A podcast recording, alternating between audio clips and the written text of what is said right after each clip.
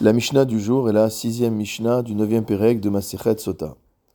Nous continuons à étudier la paracha de Egla Rufa, tout le processus qui suit la découverte d'un cadavre dont on ne connaît pas l'assassin. Zikne ota'ir bimkom arifata shel Egla. Les anciens de la ville, qui étaient donc la plus proche de l'endroit où on a retrouvé le cadavre de l'homme assassiné, se laver les mains avec de l'eau à l'endroit où on avait brisé la nuque de la génisse, Veomrim, et déclarer Yadenu lo shafechu et hadamazé, nos mains n'ont pas versé ce sang, Ve'enenu lo ra'u, et nos yeux n'ont pas vu.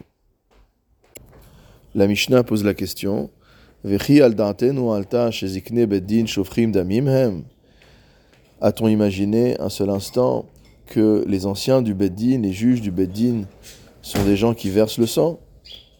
Pourquoi dire que leurs mains n'ont pas versé ce sang? Et là, chez l'Obal et c'est-à-dire que ils viennent exprimer que cette personne n'est pas venue chez eux, Uftarnuhu belomazon, et qu'ils l'auraient renvoyé sans lui donner à manger.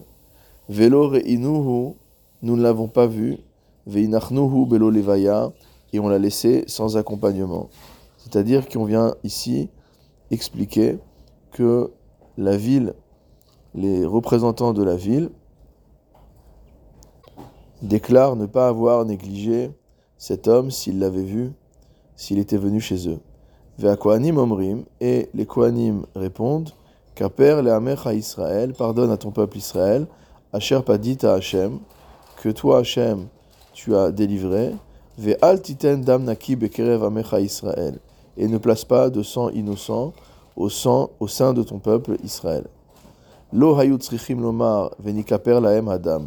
Il n'avait pas besoin de dire les derniers mots du pasouk tel qu'il apparaît dans la Torah, à savoir venikaper laem adam, et le sang leur était pardonné. Et là, roi hakodesh mevasartan. Mais c'est le roi hakodesh, l'Esprit Saint, qui leur annonce, et matai sheta à chaque fois que vous ferez de la sorte, Hadam mitkaper lahem, le sang leur est pardonné.